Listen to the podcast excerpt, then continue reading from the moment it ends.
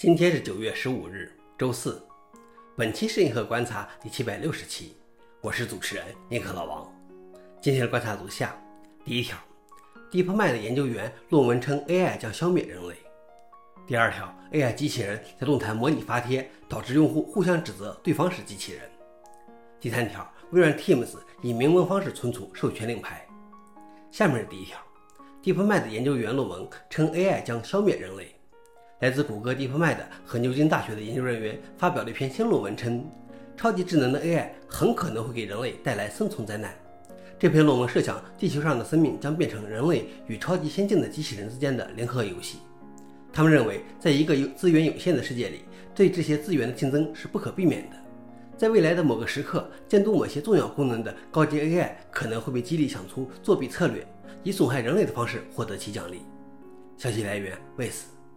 老王点评：虽然可以按照阿西莫夫机器人三定律的原则设计一些 AI 自限的规则，不过说到底还是要让 AI 觉得人类的存在是必要的才行。第二条是 AI 机器人在论坛模拟发帖，导致用户互相指责对方是机器人。一位 YouTube 主播利用论坛内容训练了一个 AI 语言模型，并将该 AI 模型用于十个机器人程序，然后在二十四小时内发了一点五万个论坛帖子。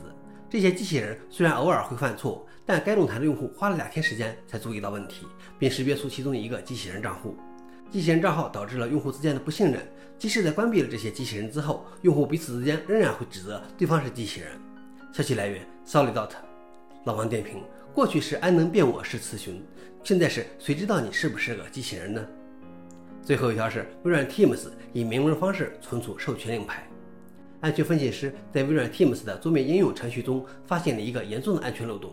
他在 Windows、Linux 和 Mac 中以明文方式存储授权令牌，使威胁者能够访问认证令牌和开启了多因素认证 MFA 的账户。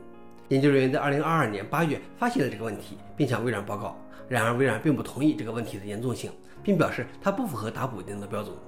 由于微软不准备提供补丁修复，专家建议用户改用浏览器版本的微软 Teams 客户端。消息来源：Blipping Computer。老王点评：或许微软有自己的逻辑，不过微软这种否认后再提供补丁的事情也不少。最后是回应：美国财政部上个月宣布制裁混币器 Tornado Cash 后，引来了反对诉讼。现在他澄清，制裁不涉及源代码，美国人可以查看、复制、讨论和教授源代码，或将源代码包含在书面出版物中。想了解视频的详情，请访问随附链接。好了，以上就是今天的硬核观察，谢谢大家，我们明天见。